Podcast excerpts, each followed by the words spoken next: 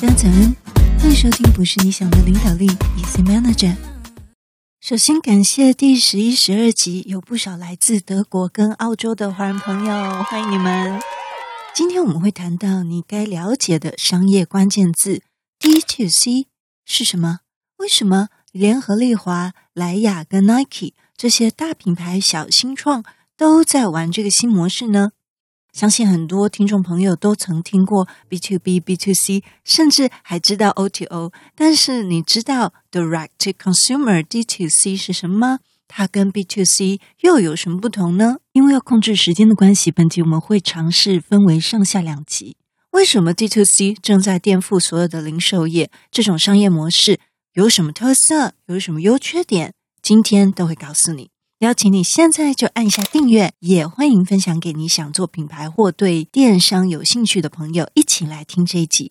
本集我们会用最白话，也就是要让八十岁的老董都能够秒懂说明新时代的电商模式。这次在节目中一样会给你四字口诀，还有实际的商业案例，也许你也能从中找到商机灵感哦。在今天的节目尾声，会有听友互动时间。也会有我们节目第二个月的后台数据汇总报告哦。什么是 D to C 呢？老实说，D to C 并非行销领域最新崛起的新概念，只是这个名词大概是这两三年新有的。那如果你从来没有听过 B to B、B to C 是什么的话，我在这边快速的简略说明一下。B to B 是 Business to Business，也就是企业对企业，你可以想成是一个代工厂的概念。B to C 呢，当然就是企业对消费者了。例如说，你上网买食品啊、买保品啊，这些呢都是属于 B to C。C to C 呢，你就可以把它想成是网拍，我也是一个百姓，你也是一个百姓，我们之间彼此买卖东西，然后我们之间没有发票。那 O to O 呢，就是线上对线下，Online to Offline，你可以把它想象成说你在线上下单，然后你去实际超市取货。那取货的时候呢，他可能透过一些吸引你又购买了其他东西，这就可以说是一种 O to。所以今天我们的主角是 D to C。D to C 是什么呢？在这里呀，我要给你四字口诀，还记得吗？我们上次提到行销漏斗的八字口诀，八字口诀是还记得吗？看的人多，买的人少。哇，你实在太棒了！对，嗯、身为一个八十岁的老董，他不需要知道非常多细节怎么样去操作，但是他一定要了解这个终极奥义。那一样的，我们这次 D to C 要给你的四字口诀，准备好了吗？官网直营，请跟我念一次。D to C 是什么呢？官网直营。哇，你怎么这么优秀？一学就会。没错，D to C 呢，就是官网直营的概念。大家都有听过工厂直营吧？那官网直营呢，就是到我的专卖店，到我的官网来做购买。就不在其他地方上架了。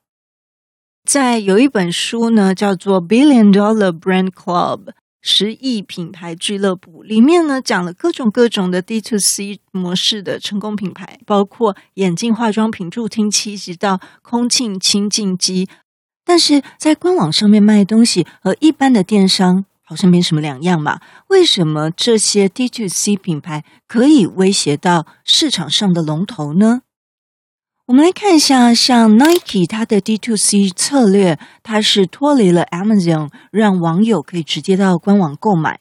Levi's 的 D to C 策略，它是减少经销商数量，也是透过自营通路的方式来销售，提升获利，去拼这个 IPO 美股上市的部分。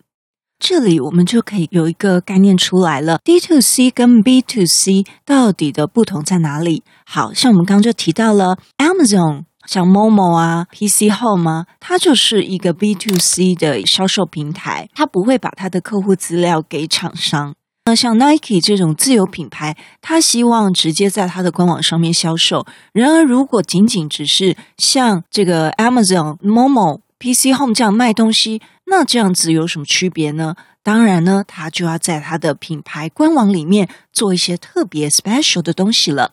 例如呢，Nike 他就做了他的一个 Nike ID 哦，或者是做了一些他在专卖店门市的一些新的一个体验型活动，打造了一些实际的跑步机的环境啊，比如说女性瑜伽场所的环境，让你可以试穿后可以来做一些现场的一个伸展跟体验。所以呢，可以把 B2C 这类的电商平台想象成百货公司。星光三叶它要跟 Nike 抽成，对不对？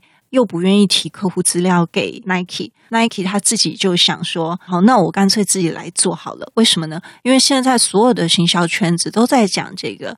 Customer experience，客户经验就是 CX。那台湾是讲 C 叉，那 C 叉呢，它会变成是一切行销的一个核心。因为我就是要了解我的消费者或者是我的客人，我才能够开发他的需求，满足他的需求。我个人也是非常乐见这样子的一个发展。Nike 在二零一六年，他发现到了这个现象，所以呢，他在每个专卖店中开始执行了这个 D2C 的策略，也就是呢，让他们的销售现场多了一些体验活动，像客制化平台 Nike ID，呃，消费者可以进行网站的一些操作，还放了许多产品来刺激消费者想要自己做一双鞋子的欲望。这样的 D2C 策略下，让店头通路跟电商的销售网络。来做一个连结，结果最后呢，业绩成长了百分之五十。台湾的网络品牌呢，当初也因为平台的抽成不断的增加，而且呢，也不愿意提供数据资料，就开始想要独立出来。不过呢，因为现在的宣传广告费用也不断不断的往上成长。所以呢，锁定目标的行销操作也会慢慢取代像以前那种广撒的做法。又因着现在的社群媒体以及 COVID nineteen 这个 Big Shovel 是一个大洗牌推波助澜，让整个 D two C 的一个发展越来越走向精致化，也越来越走出自己的一条路。美国早期呢，是先以啊，一九九九年的时候，可能就雅虎、eBay、Amazon 这些小众电商品牌的崛起，所以呢，很多品牌就在 eBay 啊，自己就在 Amazon 上面卖了。早期的一个萌芽期，就是从 B to C 开始的。那之后呢，随着像社群媒体 SNS。啊，包括 Facebook、Instagram 啊这些高速发展，消费者从被动的受众群转变成品牌参与者跟传播者，他也可以从他的社群媒体来发一些东西啊，对不对？这些品牌发现呢，入口电商平台的红利啊，这个优势已经不再是唯一了，可以自己架一个网站。来进一步的面对消费者，就可以减少被抽成嘛。其实主要还是平台抽成非常的贵，这是通路为王的时代。所以呢，在美国来做 D2C，它有鲜明的特色哦，以线上为主，以线下为辅，延伸出许多多元的模式玩法。尤其是美国很流行订阅制。还有呢，群众共创，也就是像 Kickstar 这种群众募资，然后还有订阅、订阅刮胡刀啦、订阅卫生用品啊等等。好，第二点呢，透过 D to C 的这个模式呢，对于着重品牌品质还有顾客关系的一个控制，也就是所谓的 CRM。第三呢，在提升了原有的使用经验，特别去重视使用者他们对于产品痛点问题的解决。另外呢，在 D2C 的部分呢，也会结合品牌本身自己的专卖店来做一个 O2O online to offline 交叉的一个行销，去创造一个新的客户经验服务。例如快闪店啊、巡回店到特定的区域的这种体验环境，都是很多品牌可以思考的方向。有关这个 D to C 呢，目前商业模式它通常都是走一个比较单一生产线的方式在进行。在这边呢，我会举两个例子，一个呢是美国一个很知名 D to C 案例，就是 Casper。Casper 呢，它是透过让你没什么选择，它总共卖出了一亿美元的床垫，而且它是一个很新的公司，二零一四年才成立的。它只有提供一个床垫的模型，是消费者完全负担得起的价格，而且呢，它直接把床垫送上门，不到两年的时间，它的销售额就达到了一亿美元。它这个利基点在哪呢？在二零一七年，你如果在有一个 Sleeps 的网站上面，你去搜寻床垫，林林总总各种床垫，你总共有六百八十一种选择。所以到底要怎么选呢？Casper 公司的创办人他认为，其实消费者并不需要这么多选择，他就会出一个最大众的、最中上的、便宜的，也就是他卖的族群呢是最大众化，并不是那么讲究的族群。